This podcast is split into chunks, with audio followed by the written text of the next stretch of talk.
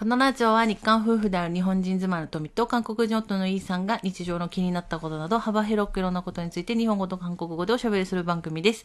メッセージ、質問などがありましたらお問い合わせフォームからお願いいたします。 네, 안녕하세요. 리입니다. 하이. 예, 이 방송을 시작하자마자 고양이가 울기 시작했어요. え、ちょっと前から泣いてたよ。 음, あ、今は泣いてないか、ちょうど。うんちょっと落ち着いたかな。 그러니까. 아, 요즘 무슨 일이 있는지 우리 집 고양이가 너무 많이 울어요. そう。しかもね、うんあの、餌を食べない。 그 맞아. 아, 진짜 이거는 얘기하고 싶어. 아 좋아요. 우리가 밥을 줍니다. 줬어요. 그쵸? 음. 줬어. 안 먹어. 그 울어. 음. 어떻게 하라는 거죠?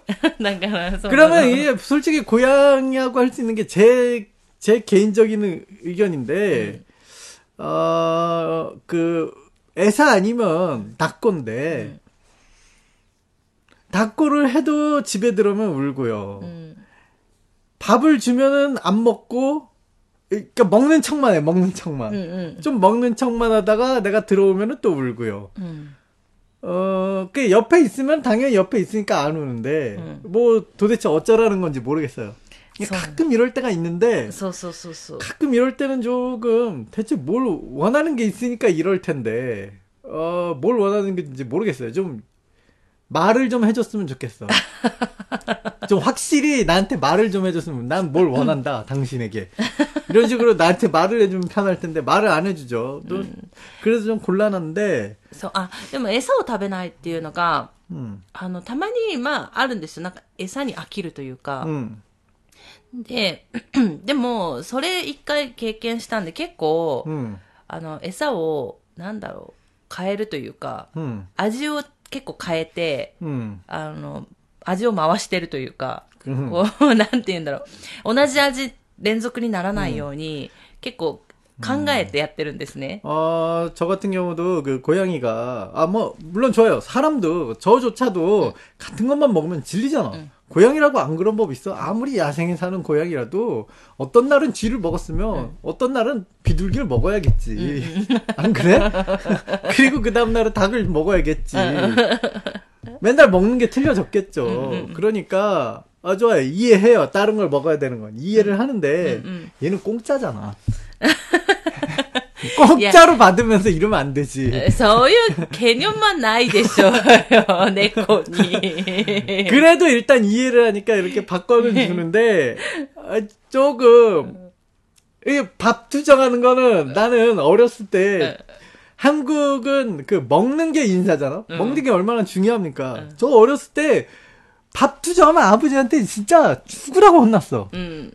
아니 사람인 나도 그렇게 밥투정으로 혼나면서 살았는데 고양이한테 고양이가 밥투정을 부리면은 나도 거기서 살아온 그 과거가 있기 때문에 내가 내가 그런 과거가 없으면은 나도 할 말이 없는데 나는 과거가 있단 말이야. 할 말이 있어. 그 고양이한테 갑자기 야 이 새끼야 그럼 돈을 벌어와! 그러고 밥값 내놓으라고! 라고 얘기를 하고 싶어요. う 예? 얘기하고 있잖아. 얘기는 하고 있는데 안 들어. 써라서 되죠. 한 번도 돈, 돈을 벌어오지 않아. 예, 써라서 되죠. 매번 돈을 매번 밥값 내라고 얘기를 하는데 한 네. 번도 밥값을 받아본 적이 없고요. 네. 따머니 내즈요 때 근자. 따가라. 오미야기 가는 오미야기 그것도 예전에 예. 초반에나 그렇지 요즘 얘가 이제는 예. 살이 찐으로 예전에 초반에는 아주 필요도 없는 쥐를 정말 자주 물어왔어요. 음, 음, 음. 그때는 진짜 일주일에 한 마리씩 계속 물고 와갖고 곤란할 지경으로 몰라 막 물어왔는데 요즘에는 이제 살찐 고양이가 된 후로는 쥐 잡는 것도 귀찮은지 영 쥐를 잡아오지 않아요. がいないのかな 에이 쥐가 없, 없을 리가 있나. 多分あの、でも、ネズミって言ってるんですけど、多分家のネズミじゃないよね、あれ。野生のネズミだよね。 어, 그거 들쥐예요. うん。 음, だから 집쥐랑은 틀립니다. そうそうそう、野生のネズミだと思うんです家のネズミは多分、うんい、いるかな、この辺。 아 없진 않겠지만 그 쥐도 먹을 게 있어야 먹을 게 있는 곳에 모이잖아. 되게 그 저는 한국에 있을 때 창동 살 때 쥐를 많이 봤거든요. うん、そうそうそう。 특히 하수구 구멍에서 움직이는데 쥐가 うん。 어 사이즈가 장난이 아니에요. うん、大きかった。私も見たけど。 일단 내 주먹이 두 개분의 크기고 주먹 두 개분의 크기입니다. 이거 굉장한 크기죠. 음. 어, 그런 게 막 발발발 움직이는데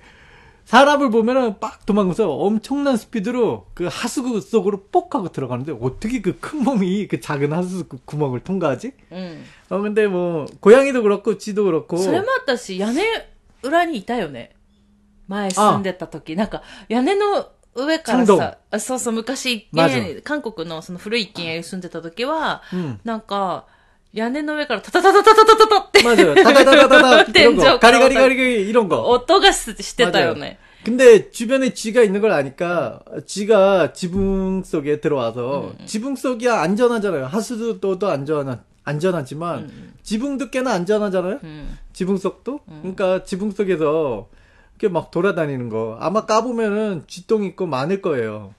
저는 꽤나 쥐를 잡아본 역사가 꽤 길거든요. 군대 있을 때도 쥐, 잡, 쥐 잡는 거 제가 좀 잘해갖고 인정을 좀 받은 편이고. 선나노데 어렸을 때부터 쥐만 보면은 되게 잘 쫓아다녔고요.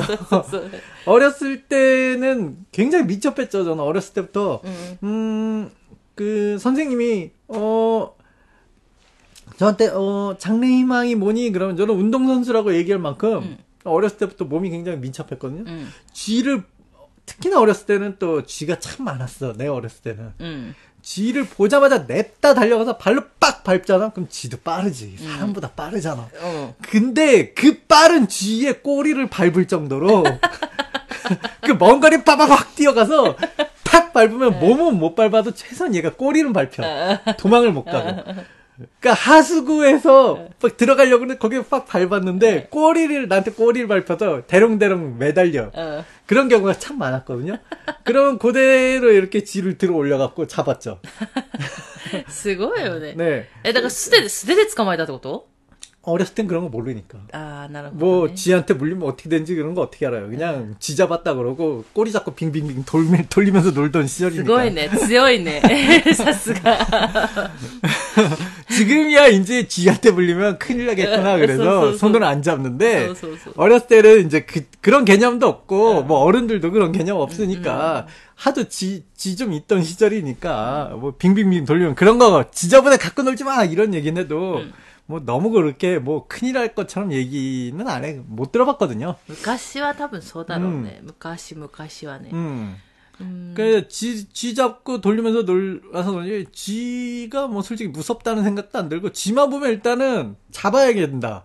라는 생각부터 들어서, 어, 예전에 에피소드 얘기했죠. 제가 뭐, 이런 얘기하면 뭐 좀 그렇지만, 전에 그, 전에 여자친구 집에 놀러 갔는데, 마치 현관에 인사드리자마자 쥐가 나와갖고, 나도 모르게 너무 급해갖고 잡아야 된다는 생각에, 어, 여자친구 어머니가 있는데, 갑자기 거기 옆에 있던 힐로 그냥 쥐를 막, 잡는다고 내가 이걸 막 했다가 힐 부러지고요. 힐 부러지고, 일단 쥐는 못 잡았는데, 아, 두 사람이 나를 멍하니 쳐다봤던 기억이 そりゃそう 있어요. だろうね。私 첫, だ、 첫 만남이었죠, 어머님이랑. 제, 私 だったら、お、こいつやばいなって思うかもしれない、そんな。だって自分のヒールでさ、ね、ネズミをさ、捕まえるというかさ、退治されるんでしょ。そしてヒールはダメになるしさ。あ、けど、血도ちゃ 고、 ヒールマンマンガジゴ。제가 이미지가 어떻게 됐을지 참 궁금한 데、 あ、제가지 금、 지만 보면 그렇게 좀、 군대 있을 때도 쥐를 참 많이 잡았거든 요. 음, 잘 모르겠어 요. 쥐를 못 잡겠다는 그런 마음 약한 아이들이 좀 있어요, 가끔. な、못 잡아. 아니, 그러니까 군대에 들어갔는데 군대 정도 들어갔으면 쥐는 좀 잡아야 되는 것 같은데. そうなの 음. そんなことはないでしょう 그, よ。 좀 의뢰를 몇 번 받고 지 잡으러 좀 가기도 했고 그러는데 응. 그다음 창동 살 때도 지가 꽤 많이 보여서 제가 한번 지를 잡았죠 또. うんそしてその後後悔してたじゃん。 아 그때는 이제 어릴 때는 그냥 막 잡았는데 나이가 들고 쥐를 딱 잡았는데 쥐가 큰 게 아니라 새끼쥐야 또. 음, 음. 새끼쥐가 그때 어떠냐면 우리가 마당이 있잖아요. 음. 내가 문을 그 문 방에 있다가 이제 밖에 딱 나갔는데 쥐랑 나랑 마주쳤어. 근데 얘가 새끼야. 경험이 없어. 도망을 가야 되는데 도망을 못 가고 그 마당 구석에 왜 보통 이제 큰 쥐들은 경험이 있으니까 사람은 사람 뒤로 해서 빠바박 도망가잖아. 근데 얘는 사람 뒤로 도망가는 게 무서우니까 구석에 몰렸어. 응. 내 뒤로 도망갈 생각을 못 하는 거야. 응. 그럼 나는 구석에 몰린 쥐잖아. 잡아야 되잖아. 안 잡아도 되지. 안 잡아도 되는데 잡아야 되잖아. 옆에 있던 옆에 있던 쓰레받기를 마침 들고 있었거든 내가 쓰레받기로 진짜로 응. 어 나는 잡을 수 있을 거란 생각은 못 했어요. 그때는 이미 나도 이제 나이는 나이고 있고 이제 민첩함도 많이 떨어지고 그래서 뭐 도망가겠지 싶은 마음으로 응. 지가 그냥 결심을 했는지 바바박 뛰어가더라고요. 응. 거기서 가볍게 툭 쳤어. 응. 진짜 가볍게 쳤어. 죽일 마음이 없었어. 그냥 툭, 툭 쳤어. 그냥 예의상. 쥐를 봤는데 아무것도 안 하면은 안 될 것 같은 그 느낌. 난이 래 어, 어. 그래서 예의상 툭 쳤는데 그 툭 친 거에 죽네. 음. 근데 그게 새끼지였거든. 마음이 좀 그렇다고. 내가 아무리 쥐인데 다 큰 쥐면 몰라도 아직 인, 생 인생은 사람이 인생이니까 쥐생이 아직 많이 남은 쥐를 좀 보내니까 좀 마음이 아픈데 그날 좀 생각을 좀 많이 했죠. 미선인가? 네. 쥐를 보내고 나서 이렇게 마음이 아픈 건 난 위선자인가? 뭐 이런 좀 철학적인 생각을 좀 했어요. 결론은 없는데 うん。 아무튼 その後後悔してたことだけすごい覚えてる。 음. でも、うーん、だから、 음. なんだろう。その多分、私はあんまりうん人生でネズミを見たことがなくて、 왜 그러죠? 시골에 살면서? あんまり出なかったんじゃないかな。 음. だから、で、この家もさ、うん私たちがこの家でネズミを見るってほぼなくない 어, 저도 제 스스로 쥐를 본 적은 없고 응. 고양이가 물어와서 보는 あ 거예요. そうそうそう。だから、 捕まえてくるから見るんであって、 음. そうじゃなければほぼ見ることがないというか、うん意外と田舎だからいそうな気もするじゃん 음. でも意外と都会の方が 음. 多く見るのかもね。もしかしたら。 쥐가 좀 시궁창지라고 해서 보통 이제 시궁창지 하수도 밑에 살고 도시에 사는 쥐들이 사이즈가 커. うーん。 들쥐는 먹을 게 없어서 그렇지 작고 あー、うん自然にいる、 예 野ネズミっていうのかなわかんないけど。なんかそういうネズミでしょ、自然のなんか、山に住んでるような、都市に住んでるやつじゃないやつね。 그러니까 보통 좀 그런 것 같아요. あ、でも確かに、捕まえてくるネズミはちっちゃいよね。買う気がね。 음. 그러니까 제가 이제 확실히 너무 비교가 되는데 큰 쥐가 없어요. 그러니까 음. 새끼 일부러 새끼쥐를 물어오는 걸 수도 있지만은 뭐 물론 그럴 가능성도 있는데 그냥 제가 아는 지식, 상식에서는 제가 아는 예 틀릴 수도 있지만 어 그냥 시골 도시쥐가 훨씬 더 사이즈가 큰 걸로 알고 있거든요. 뭐 어디 외국에 가면 진짜 어마어마한 대형 쥐들이 있다고는 들었는데 うん。 저도 본 적은 없지만. うん、でもなんかテレビなんかの番組で、うん、そのどっかの地域の、うん、なんか野生のネズミがもうほぼ見ら見れないみたいな、だからなかなか見つけられないみたいなのをそ高校生たちが、そういう研究をする高校生たちがいて。おお偉いですね、うん、でその子たちがすごい捕まえて喜んでた、だからそういうところに行って、見れないから、うん、だから保護するんだと思うんだけど、 음. で、それを保護して、 음. なんか、なかなか見れないじゃん。 음. だからすごくそういう子たちは喜んでた 그렇죠. 。 근데 쥐도 사람의 관점에서 보면은 이제 해롭지만은 자연의 관점에서는 필요하잖아요. 근데 그 개체수가 줄었다는 건 확실히 문제가 될 거예요. 음, 소, 소, 쥐를 소, 잡아 먹어야 되는 새가 먹을 게 없어진다는 얘기가 되니까. 음, 음, 음. 분명히 이게 연관성이 올 거니까요. 그렇죠? 어, 잘은 모르겠는데 우리한테는 여름에 우리의 잠을 방해하고 짜증나는 제 1번이 모기잖아요? 음. 그 모기조차 없어졌으면 좋겠다 하는데, 이거를 없애면은 그 어마어마한 먹이사슬에 문제가 되지 않을까. 음. 결국은 돌고 돌고 돌아서 사람한테 영향이 올 수도 있다. うん。 뭐 이런 얘기를, 저, 이런 얘기도 들어봤고요. うん 그러니까 뭐, だからあれでしょ虫とか蜂とか、 음, まあ蚊もそうだけど、 음, まあ何、 人間にとってはちょっと害があったりするじゃない、 음. でも、まあ、その自然界見た時には、やっぱ必要だからいるわけであって、 음.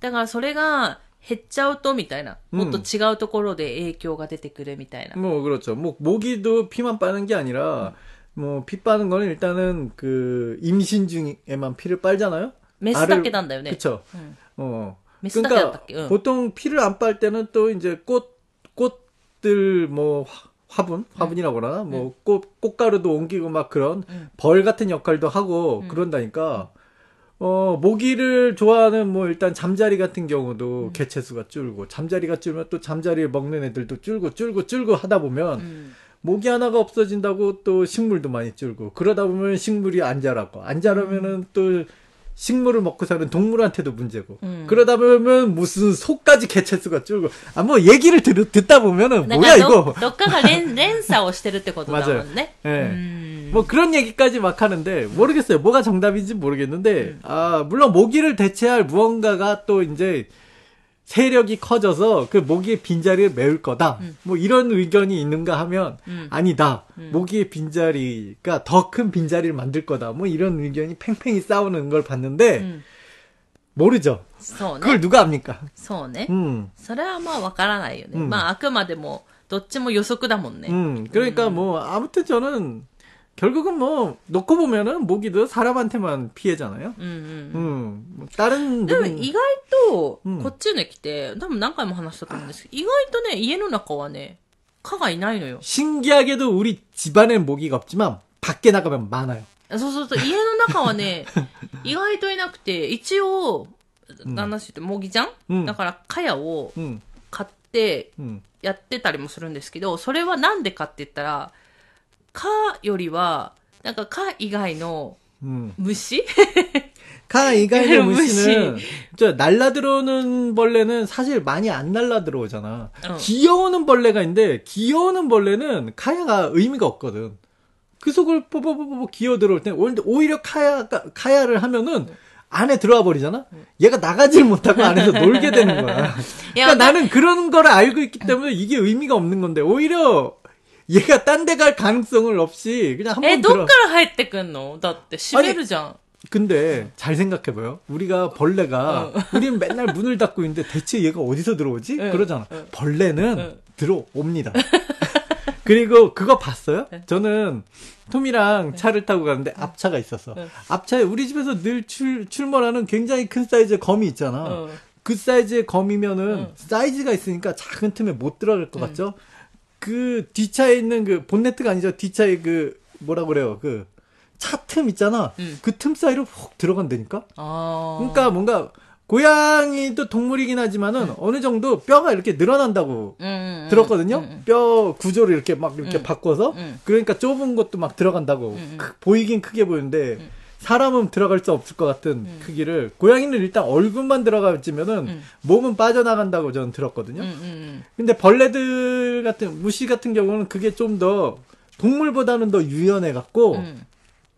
더 좁은 통로를 이게 몸이 이렇게 쭉펴 그 들어간다고 하네요. 이렇게.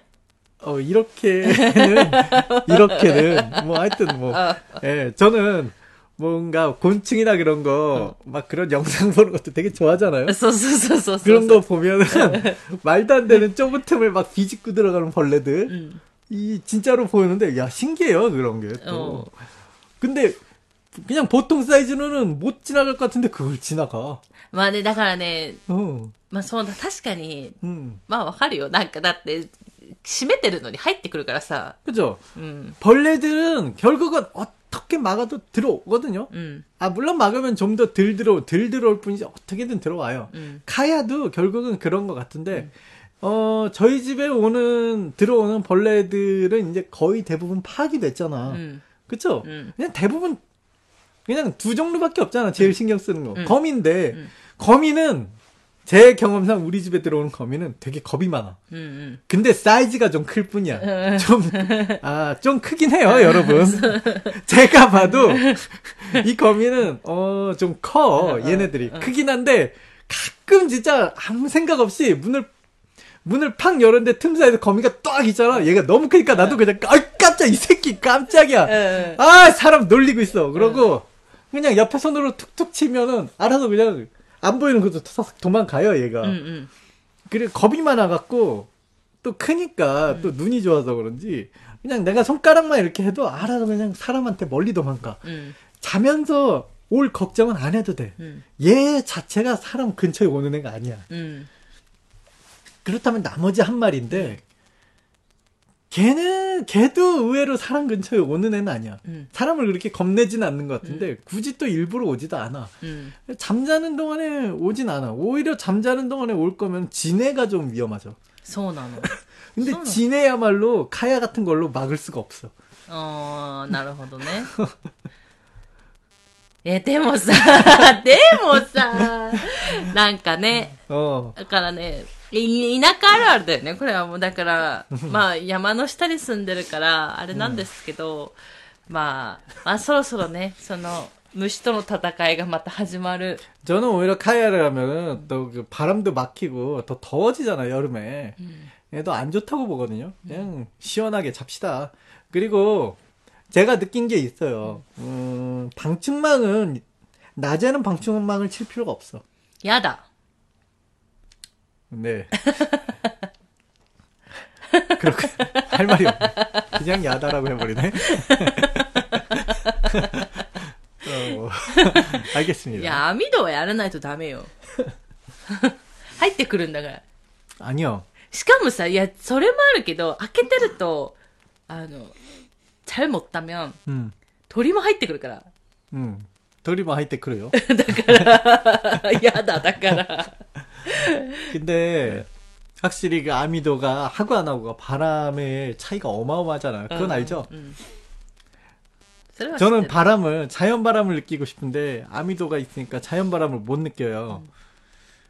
뭐 어쩔 수 없죠. 뭐 마누 마누라 집에 없을 때 열어놔야죠.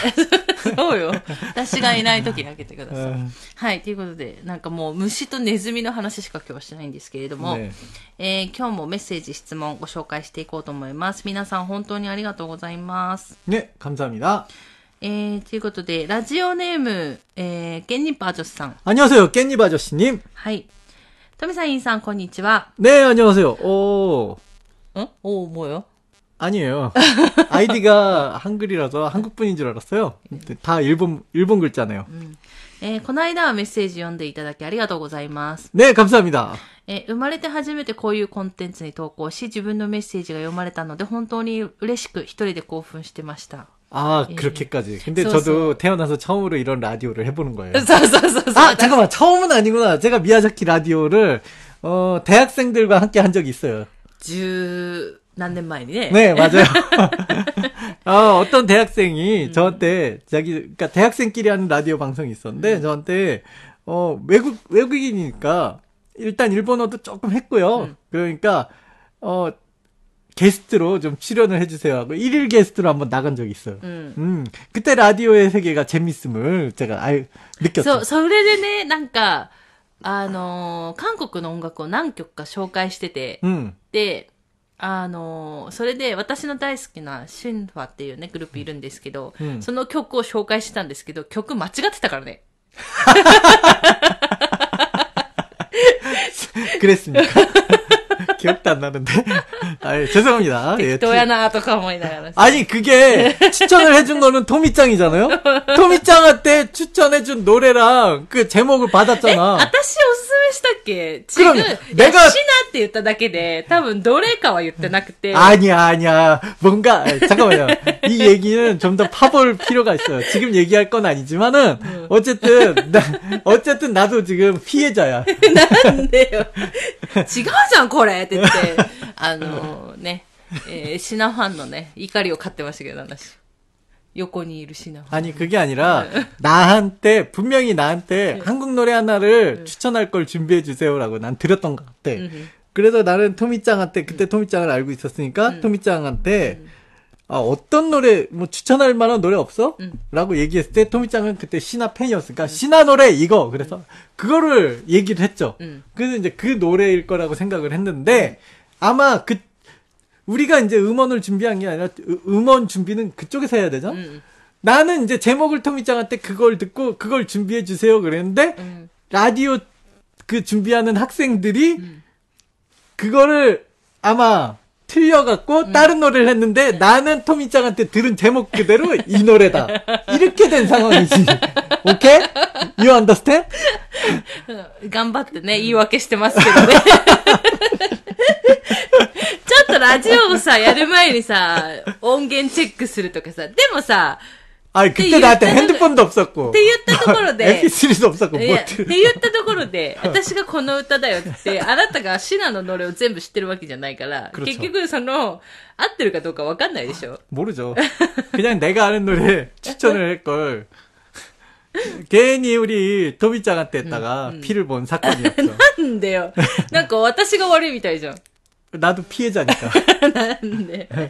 えー、ということで、いや、本当に、あの、 なんだろう、私は、私もラジオ初めてですし、ラジオあんま聞いてなかったんですけど、 음. なんだろう、こういうところに、ラジオみたいなところに、なんかこううんメッセージを送ったりとかって、私は多分やらないタイプなんですね。 아 그렇군요. うん。なんか自分のメッセージが読まれるのがあんまり好きじゃないタイプで。 근데 저는 고등학교 3년 내내 라디오와 함께한 그런 음. 인생이었거든요. 음. 전 테레비를 한 번도 보지 않, 거 진짜로 안 봤어요. 고등학교 때는. 음. 집에 돌아오면은 거의 이제 밥 먹고 누우면은 거의 8시쯤 됐거든요. 음. 음. 그러면 8시면 8시에 하는 라디오가 항상 있어. 그게 2시간씩 음. 가니까 10시가 돼요. 그럼 이제 10시쯤 되면 이제 자야 되잖아. 라디오 한 번 듣고 자고. 그게 내 일상의 사이클이었거든. 왜 8시에 들어오는지는 뭐 여러분들 말씀 안 드려도 잘 알겠죠. 음. 태권도부에 꽉 잡혀갖고 맨날 늦게 들어왔는데. 네. 태권도부에 잡혀갖고 음. 하다 보면 늦게 들어왔는데 밥 먹고 집에 들어오면 8시. 그 사이클이었어요, 항상. 라디오를 굉장히 좋아하게 됐거든요, 어렸을 때부터. 근데 라디오에 사연을 보내는 분들 사연 항상 읽어주잖아. 음. 저는 그게 생각나서 처음에 토미짱이 라디오 방송을 하자 그랬을 때 처음에는 그냥 했는데 라디오면 라디오답게 사연을 읽어줘야 된다. 저는 그렇게 생각을 했거든요. うん。 결과는 어때요? 나이세이코. いや、 왜 박수 안 쳐? ちょっと待って。最初やったけど、 음. でも、そんなさ、なんだろう、もう聞いてくれる人がいるかどうかわかんだからゼロから始めたわけだから、うん今はね、たくさんの方に聞いていただいてますけど、最初は、聞いてくれる人がまずいるかどうかがわからない状態から始めたじゃん。で、しかも一人は韓国語だし。 음.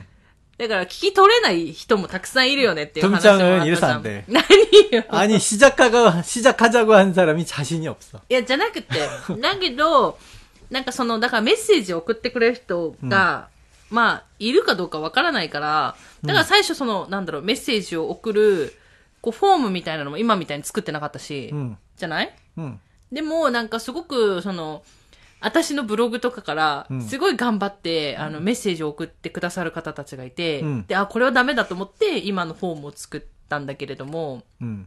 だからそういう方たちがいなかったら、多分このメッセージフォームは生まれてなかったと思う。言い訳っすね。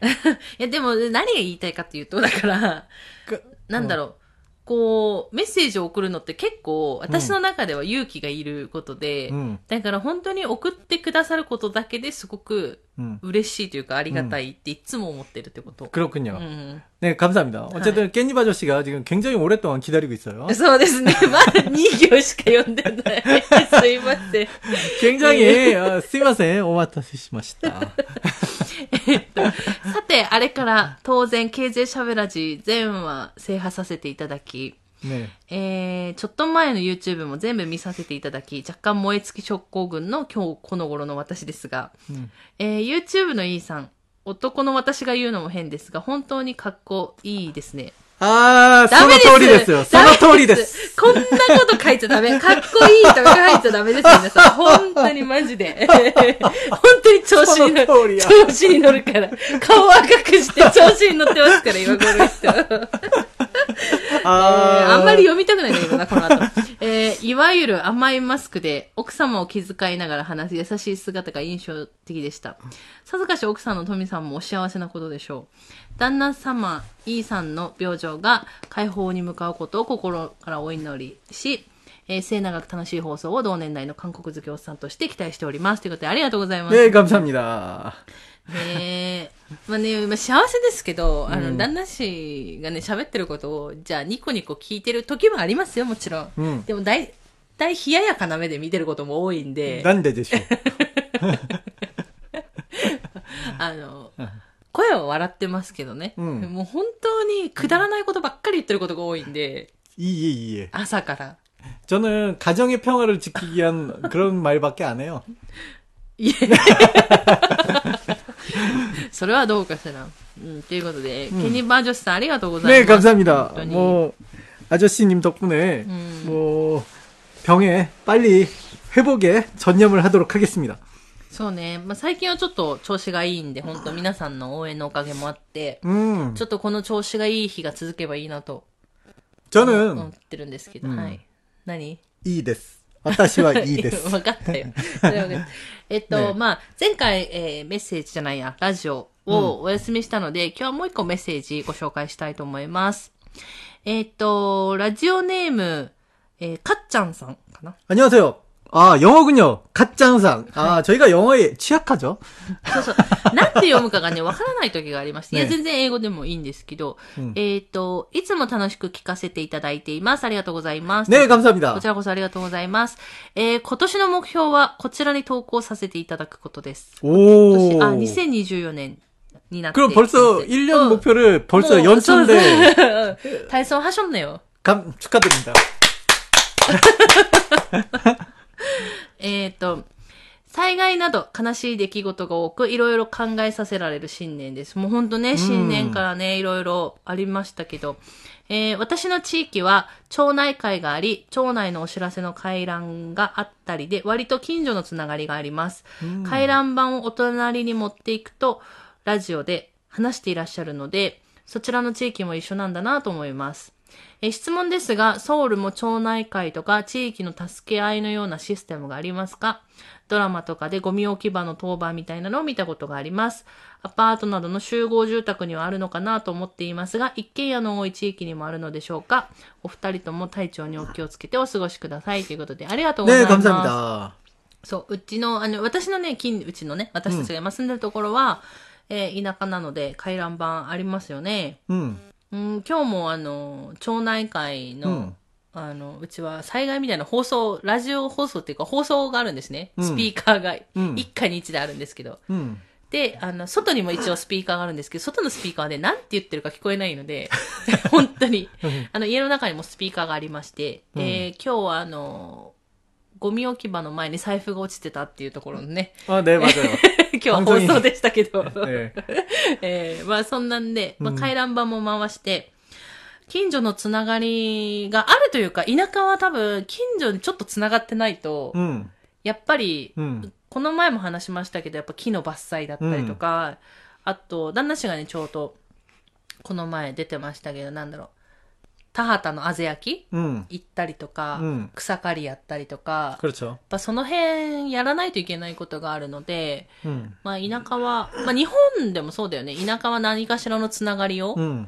持つことが多いのかなと思うんですけど、 그렇죠. 뭔가 자기 집 앞에 청소를 하더라도 톡가이면은 대부분 자기 집 앞, 그러니까 집들이 이제 밀집돼 있으니까 자기 집 앞에 청소를 하면 그냥 거의 마치즈 청소가 다 되는 느낌이잖아요. うんうん。 그런데 이낙가는 이제 자기 집 앞에만 있는 게 아니라 모두가 쓰는 길이라는 게 있잖아. うん。 그러다 보니까 이제 마을 사람들끼리 모여서 할 수밖에 없는 그런 게 있는 것 같아요. うん、ううんん。っていうのはありますよね。うんで、えっ、と、質問ね。ソウル。ソウルどうですかってことね。 어, 일단은 한국의 시골 얘기를 먼저 드리자면 시골에 살아본 경험이 없어서 솔직히 말해서 잘 모르겠어요, 시골은. だからそう、あの、旦那氏もソウルの都会生まれなので、都 음. 会生まれ都会育ちなので、うん韓国のじゃあ田舎はどうなのかって言ったら、それはちょっとわからないよね。 음. どうなってるか。うんだから都会の人が、日本の都会の人、東京生まれ東京育ちの都会の人が、 음. 田舎がどういうのかがわからない っていうのと、多分一緒で、うんそれは旦那氏もわからない。 음. で、くっそじゃあソウルはどうかっていうとこね。 서울와 도가 ソウルはどうかっていうか、 네. 旦那氏の経験はどうだったかってことね。 왜 이렇게 갑자기 이야기가 좁아집니까? 네. 좁아지잖아, 아무래도. 아, 아무래도 좁아지죠. 아, 예, 죄송합니다. 굉장히 세마이 하나씩. 네. 네. 그, 일단 어렸을 때 얘기를 드려볼게요. 어렸을 때는 그래도 조금 이웃하고 그런 게 있었어요. 이사 오면 떡을 준다든지, 음. 뭐, 이웃하고 인사도 있고, 이웃에 누가 사는지 굉장히 좀 친하게 지내고, 뭐, 음. 이웃사촌이라는 얘기가 있을 정도로, 어, 이웃하고 알고 지내고 그런 분위기였거든요. 음. 그리고 또 뭔가, 카이란방은 없었지만은, 그 마을 단위로 이장님? 음. 그러니까 뭐 한초, 그초 뭐 이런 음. 분들이 있어요. 음. 그럼 그런 분들이 직접 자기 마을의 집을 일일이 다 방문해서 음. 어떤 일이 있으면은 방문해서 나눠주고 했어. ああ、なんかその、神をね。 응, 오시라세가. 음. 근데 그게 뭐 맨날 있는 게 아니라 뭐 あ、だか 일이 ら 있으면. 、あの、今のここの、 うちみたいに、うんそういう月に1回、2回ぐらい、こううん回すシステムではなくて、그렇죠 その班長、区長さん、まあそういう役員の人たちが、 응, 一軒一軒回って、 응. まあ配ってたって感じね。 그렇죠. 뭐 그런 분들도 이제 그 아마 시약쇼 같은 데서 음. 각 이장님들을 불러서 뭐 예를 들어서 설문지라면 예를 들어서 이 설문지를 좀 뿌려주세요 그러면은 어, 직접 이장님들이 와서 구봤다리. うん。 그러니까 이렇게 우리는 이제 우리 집에 받았으니까 옆집으로 전달하고 전달 전달 시스템이 아니라 이장님이 직접 다 이렇게 나눠주는 うん。 시스템이었어. うんうん。 이장님은 바쁘죠. うん。 뭐 바쁜 대신 뭐 조금 어느 活 정도 動費みたいなのもらってるよね、 어 多分ね。う 음, 그런 걸 받았다고 합니다. 근데 음. 그런 게 조금 꽤나 가격이 있나 봐요. うんうん。 되게 하고 싶은 분들이 많았었던 걸로 제가 기억을 해요. 뭐 아무튼 옛날 어렸을 땐 그랬고요. 지금은 이제 그런 시스템이 좀 되게 많이 약해져 갖고 음. 아파트에 살면서는 아파트에 이제 관리실이라는 게 따로 있어요. 음. 아파트만 있는 게 아니라 그 아파트에 있는 시설들 예를 들면 엘리베이터가 고장 났어. 음. 그럼 누가 할 거야? 아파트에 여러 명이 사는데 다 같이 그걸 고치기도 애매하잖아. 음. 고칠 수 있는 사람도 없고. 음. 그럼 누구를 불러야 되는데 고장 나면 당장 써야 되는데 음. 그럼 이 많은 사람들이 한꺼번에 모여, 모여서 얘기하면 이미 또 늦잖아. 시간도 음. 오래 걸리고. 그리고 아파트가 또 넓고요. 뭐 관리할 게 엘리베이터만 있는 게 아니죠. 음. 아파트에 넓은 그 도로 음. 뭐 거기 조금 있는 뭐 놀이터 정원 뭐 시설이 굉장히 많으니까 うん 관리 사무소라는 걸 작게 사무소를 둬요. そう、あの、なんだろう。またなんか、まあ、うん私も都会、日本の都会に住んだことがないのでわかんないんですけど、言えば、 응. うーん、なんか、日本のアパート団地って言えば、結構、なんだろう、あの、しえっ、と、市とか、県とか、まあ、町とかが運営してると思うんですね。そうすると、あの、なんかその団地内で問題があったりすると、まあ、団地内のその区長さん、班長さんとかいると思うんで、その人に言ったりもあるし、まあ、もしくは市とか県とか町とか管理してると、まあ、市役所とか、まあ、役場とかそういうところに行って言うことあると思うんですけど、韓国の場合は、そうではないので、 응. えっ、と、言えば、マンション団地なんですね。一つ一つがもう個人で買われている、 응. 個人所有のマンション団地が集まっているので、そういう管理をする団体みたいなのがないんですね。 응. だから、そのアパート、 응. 言えばマンション団地に管理事務所っていうのが別で置かれるんだよね。 그렇죠. 서- 근데 물론 그, 그 관리 사무실에 돈 주고 그 돈을 주고 음. 뭐 월급도 주고 그래야 되는데 음. 물론 아파트 자체 내에서 그 아파트 모임이 있어요. 음. 아파트 그 전체적으로 이제 입주자 모임이라는 게 있어요. 음, 음. 저는 가본 적이 한 번도 없지만은 음, 음. 입주자 대표라는 분이 있어요. 그럼 음. 그 입주자 대표는 입주자분들이 모인 그 회의에서 음. 아 이번에 고용한 관리사무소 직원들은 어 좋지 않아요. 음. 다른 분으로 바꿀 예정입니다. 다른 회사로 변경할 예정입니다. 뭐 이런 안건에 대해서 뭐 투표하거나 뭐 그런 걸 한다고 あ 해요. ーじゃあ管理事務所は、 음. えっ、と、まあ一応だから管理事務所はそこに住んでる、もう何世帯もあるじゃん。何十世帯、何百世帯ってある人たちの、 음. まああの入居者の、まあ、集まりがあって、うんで、その中で代表が選ばれてってことね。 그렇죠. で、その代表、まあ代表とか多分役員が何人かいると思うんだけど、うんその人たちが、だからそういう、 えっ、と、管理をしてくれる会社 음. に、あの、管理を依頼したりとか、 그죠 雇用、その人を雇用したりとかしてるってことだよ 그렇죠. ね。 음. 그럼 관리사무소도 결국은 뭐 그렇게 된 거죠. 이제 보통 우리 같은 이제 입주자들은 관리비라는 명목이 있어요. 아파트에 살면. 뭐 그걸 내고 어쨌든 뭐 아파트 단지는 그렇게 하고요. うん。 일단은 도시에 가서는 카이란반 시스템은 없어요. 그 다음에 음, 음. 예전보다는 확실히 이웃들끼리 그런 것도 없어. 제가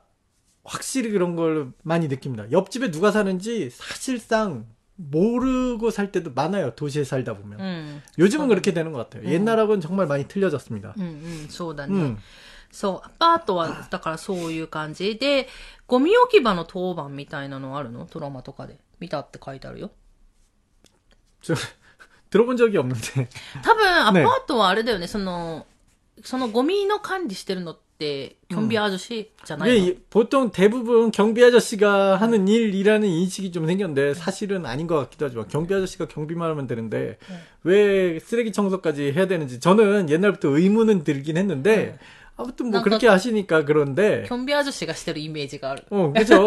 원래 근데 경 그냥 엄밀히 따져 따지고 보면 경비 아저씨 일이 아니에요. 네. 그냥 어쩌다 보니까 왜 그렇게 문화가 정착된지 모르겠지만. so, 아, 그러니까 관리事務所とは別に キョンビアージュシっていう警備員のおじさんが 어. いるよね。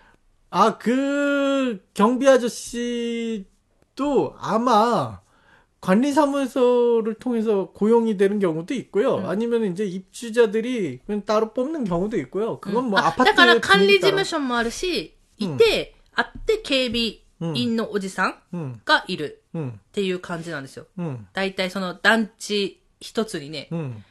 で、 なんか、その、旦那氏のね、お父さんもキョンビアージやってたよね。家じゃね?アパートだからなんか.結構、その、もう、年なんだろう、50とか、60ぐらいに行った人がやるイメージだよね。だからドラマとかでよくキョンビアジュやってる.の出てくると思うんですけど、その人たちがなんだろう。なんか宅配の荷物を預かったりとかすることもあるし、그러니까 요.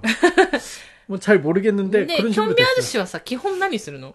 キョンビ警備だよね。警備、 맞아요. 警備アージュシってあ 그냥 る 한 그러니까 예를 들어 차가 오면은 우리 집 아파트 아닌 차가 들어오면은 무슨 일로 오셨냐고 하든지 응, 응. 주차장에 그 동, 등록이 안 된 차가 있다든지 응. 말 그대로 경비 임무를 서는 건데 うん 왜 쓰레기 정리를 하는지 저도 잘 모르겠어요. だからそういう人たちがいるって感じ 네. かな。まあ、 私も知ってる限りはそれぐらい。うんまあまたそこそこのマンションとかアパートとかで、 음, まあいろいろなんだろう、ルールが違ったりとか、 음. まあ別でね、なんかあったりはするのかもしれないけど、なんかそれは多いよね。う 음.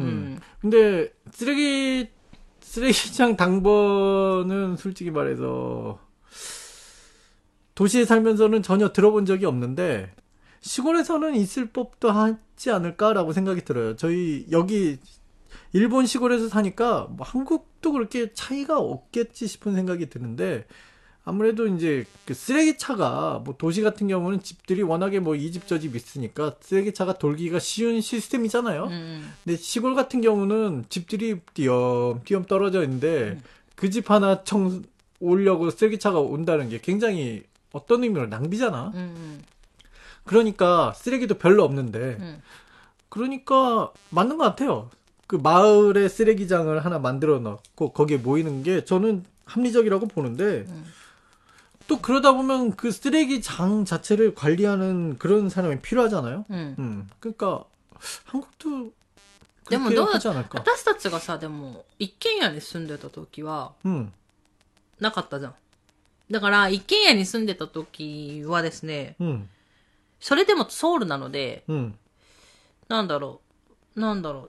その、回覧板とかもちろんなくて、 음, そういうお知らせとかももちろんなくて、 음, ないじゃん。 없죠.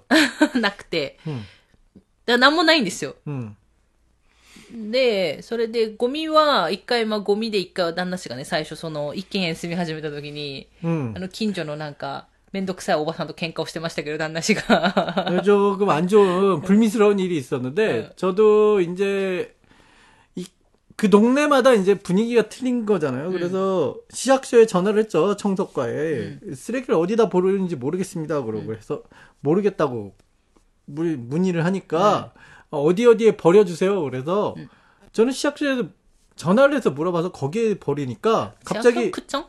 구청이죠. 음. 음. 한국 한국에선 구청이죠. 음. 그래서 저는 구청에서 그렇게 하니까 이사 온 첫날이었죠. 어, 거기다 버리면 되는가 보다 하고 음. 저는 아파트에만 살아요. 그러니까 어렸을 때는 뭐 부모님이 다 해줬으니까 음. 그런 거 모르고 써, 써, 써. 이제 아파트 이제 커가면서 아파트에 이사 가서 아파트에는 이제 버린 장소가 있고 음. 관리해 주시는 분들이 있고 그런 데서 살다 보니까 개념이 없었거든요. 그러다가 토미 직장이랑 결혼을 하고 단독주택가로 왔는데 음. 단독주택은 또 아파트랑 틀리니까 음. 쓰레기 버리는 곳이 없어. So, so, 그래서 내가 나는 나도 이제 경험이 없으니까 어떻게 해야 될지 몰라갖고 구청에 전화를 해서 물어보니까 거기다 버려주세요라고 구청에서 얘기를 하니까 うん。 아 예 알겠습니다 그러고 거기다 버렸는데 다음날 다음날도 아니지 버린 거의 뭐 그날이죠 電話かかってきたんだよね。 내 전화번호를 또 어떻게 알았는지 多分ね、ゴミを漁ったんだと思う。 아 응. 그래요 맞아요 응. 쓰레기 봉투가 막 다 찢어져 있고 펼쳐져 있었으니까 응, 뭐 하여튼 옆 그 동네 주민 한 분이 응. 제 고미 제 고미를 보면서 이거 당신이 버렸지 하면서 그때부터 이제 싸움이 시작됐죠. そうそうそう。そう。で、めちゃくちゃ、あの、喧嘩して、あ、うん口喧嘩ね、もちろん。 응. で、最初は多分旦那氏も、ねえねえってね、 か、なんかすごくおとなしく聞いてたんだけど、旦那氏がマジで怒って。あ、いえ、もう、あ、もっと、すごい、そこの近所に聞こえるぐらいの大声で旦那氏が、ね。ええー、なんかすごい 言ってはいけない言葉をめちゃくちゃ言ったんでしょ？もう、相手、相手も、でもその、その後にさ、あの、なんだろう、その、周辺に住んでる、隣とか前に住んでるおば、うん、おばさんたちに、すごい気に入られて、 칭찬받았어요. 써서 놓았더니. 네. 그러니까 뭔가 왜 있잖아요. 보통 음. 마을에 있다 보면 음. 한집 정도는 음. 迷惑 家가 있잖아요. 음. 대표적인 迷惑 迷惑かける人らしい. 음. 그러니까 달에 누구도 그 사람한테 文句とか 음. 그런 거 얘기 안 하는데 내가 오자마자 그 사람한테 막 화를 내니까 그걸 보니까.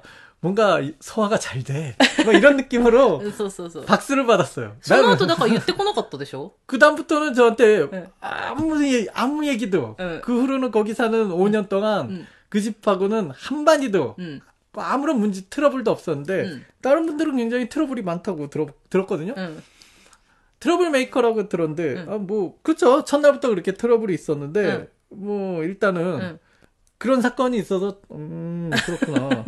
저는 구청에서 시키는 대로 하는데 아 물론 그분 얘기도 납득은 했는데 납득은 했지만 저도 それを 뭐 ね、だ 몰랐잖아요. から旦那氏に言うんじゃなくて、そしたら、くね、その市役所とか、そこに言うべきであって、 어, っていうので、まあ、 그죠 そういうのがあって、その、それからね、だからね、 음, そのなんだろう、こう、顔を合わせたりすると、その近所のおばさんたちと。 음. したらね、なんか、なんかキムチくれたりとか。 맞아요. 그, 그 사건으로 주변 할머니들한테, 어, 제가 아무래도 이제 집에 있는 경우가 많았잖아요. 응. 토미짱은 거의 매일 이제 출근을 하고, 응. 저는 이제 집에, 저는 일이 있는 날 있고 없는 날이 있어서 집에 있는 날이 많았거든요. うん。 집에 혼자 있으면 괜히 국수 갖다 주고 국수 먹으라고 그러고, うん。 그럴 때도 좀 있고, そう、 그랬거든요. キムチくれたりとか して、だから私は結構体験で野菜もらったりとかうんすることが多かったんで、で、私料理あんまできなかったから、 음. だからその野菜全部あげたりとか、なんか、だからね、結構仲良くしてたよね。 음. 근데 저는 이제 한국 시스템에 마음에 드는 것 중에 하나가, 음. 물론 도시니까 가능한 거겠지만, 자기 집 앞에 쓰레기를 내놓는 게 거의 좀 기본이거든요. 단독주택 얘기예요. うん、あ、そう、だから、あその後だったっけそこに出さなかったよね、ゴミね。もう家の前に出せなかったっけ 네, 그냥 제 집 앞에다 놨죠. 음. 그냥 뭐 싸움이 있은 후로 저도 이제 두 번 싸우고 싶지는 않으니까 그냥 음, 우리 음. 집 앞에다 놨는데, うん。 어, 일단 저는 집 앞에 놓는 거는 굉장히 좋은 거라고 생각해요. 음. 왜냐면은 왜 쓰레기, 쓰레기 장을 만들면은요. 음. 모두 다 지키는데 음. 꼭 한두 명이 안 지키고 버리라는 대로 안 버려요. 요상하게 버리고 쓰레기 봉투 지정된 쓰레기 봉투 아니라 그냥 아무 봉투에다가 그냥 음, 집어넣고 음, 버리고 음, 음. 뭔가 재활용 쓰레기 버리는 날이 아닌데 뭔가 재활용 쓰레기 버려놓고 음, 음. 제가 쓰레기장 갈 때마다 이 페트보틀에 이거 띠라고 그랬는데 음. 나는 그거 띈다고 손까지 찢어져서 병원에 갔는데 음. 안 띠는 사람들이 있네 막 이런 느낌 이런 거 보이고 그러면은 음. 좀 쓰레기 당번할 때 스트레스가 좀 많이 음. 받겠구나 그런 생각이 들어요. 좀 그런 건 좀 지켰으면 좋겠다라는 생각이 마음속으로 들죠 제가 쓰레기 버리면서도 そうそうそう。まあだから単独住宅 は、うん一軒家はだからそういう風にしてて、私たちが住んでたソウルはね。 음. で、その後ビルラっていうところに行ったんですけど、ビルラもいないんですよ、管理する人が。 그쵸. 빌라도 없죠, う 보통은. ん、ビルラっていうところもいないんで、それはまあそこで決め、そこでなんかもう暗黙のルールとしてやっている。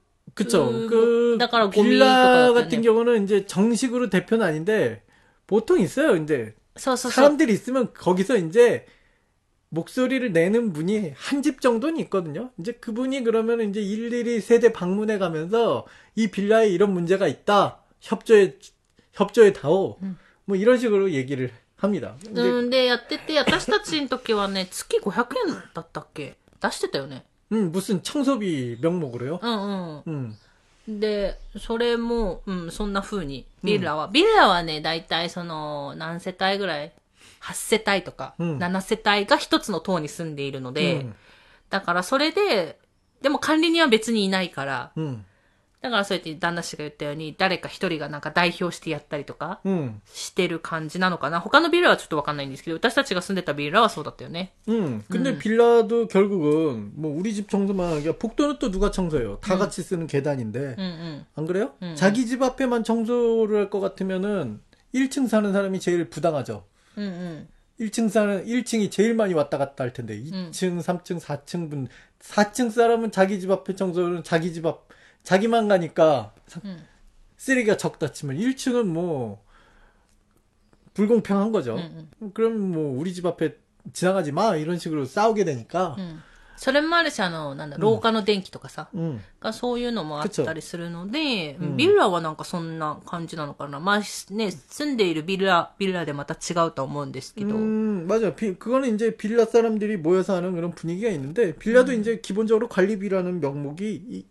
있어요. うん。 음. っていう感じ 건물에 들어가면 보통 관리비가 있어요. 단독에 가지 않는 이상. うん。っていう感じかなと思います。まあ、あの、でも、もし次、あれですけど、ラミちゃん来たら、ラミちゃんはちょっと田舎に住んでるので、でうん今どんな感じのシステムかっていうのを聞いてみてもいいかもね。今度来た時 분명히 잊어버릴 거야. 그 질문을 うん 하게 違 되면. うそうそう、と思うんですけど、多分忘れると思うんですけど、忘れなければ、 네. まあ今度、ラミちゃん来た時に、 음. 聞いてみてもいいかなと思う。ちょ、またね、ちょっと、ラミちゃんもね、アパート住んだりとか、 예, 예, ビルダ 맞아요. 住んだりとか、今はね、単独住宅うんだったりとかするので、うんまた他の人の意見、なんだろう、経験を聞いてみるのもいいのかなとは思うね。 음. うん。はい。ということで、かっちゃんさんありがとうございました。 네, な 감사합니다. かなかね、こういうこともね、うんこう疑問に思ってうんいただかないと、 음. 私たちも話す機会がないので、 어, 제가 거꾸로 여러분들한테 질문을 한번 드려볼게요. 뭐, 이 대답을 뭐, 하시는 건 자유지만은, 음. 저는 2층에 살아본 적이 없잖아요. 一応 2층 집에 살아본 적이 あ 없잖아요. 2階建ての家っ 네, てこと、 그러니까 うん 2층 집에 살아보신 분들은 음. 2층 방에는 화장실이 필요할까요? 필요 없을까요? 화장실을 자주 씁니까? 안 씁니까? 이 토미짱 같은 경우는 2층 집에 살았는데 うん。 어 결국은 1층 1층 화장실만 쓰게 되더라 あ 주로. 違うよ !2 階建ての家だから、一軒家の話ですけど、2階建ての、まあ、住宅だからと言って、うん2階に全てトイレがあるわけじゃないよ。 아 그렇습니까? うん。 아 그러니까 2階にトイレを作る家もあるし、作らない家もある。 오. で、私の、まあ、実家 음. はあったの。2階にトイレが。 어. 아 그냥 그냥 그게 갑자기 궁금해져서 うん。だからない家もある。 음. 作らない家もあるし、うん作る家もあるってこと。 뭐 어쨌거나 뭐 2층에 화장실이 있는 집이었 집에 사셨던 분들이라면은 うん。 어떨지 음. 그냥 그냥 궁금해서요. 그냥 皆さんに旦 궁금해서. 那氏から質問だそうです。もう答える答えないは別ですうんし괜찮습니다 、あの、なんだろう、わざとね、そう、ね う、あの、わざわざこう、回答を集めることもないですけど、ねあの、2階建ての家で、2階にトイレがある方、うん。2階のトイレを使っているのかっていうね、うん。よく使うのかっていうのが旦那氏の質問だそうです。もし、あの、該当する方で、ねえ。ー答えていていただける方いらっしゃいましたら、ぜひ、あの、ねまたこのお問い合わせフォームに送っていただけると助かります。 네. 감사합니다. 何の質問って感じですけどね。はい。ということで、えーケニーバージュさん、かっちゃんさんありがとうございました。ねえ감사합니다 はい。今日はね、あの、ちょっと一周、一回お休みしたので、ちょっと長く放送してみましたけど。 그렇군요. はい。ということで、まあ、長くなりましたので、えーここで終わろうかと思います。最後まで聞いていただいてありがとうございました。また次回の放送でお会いしましょう。さよなら。 감사합니다.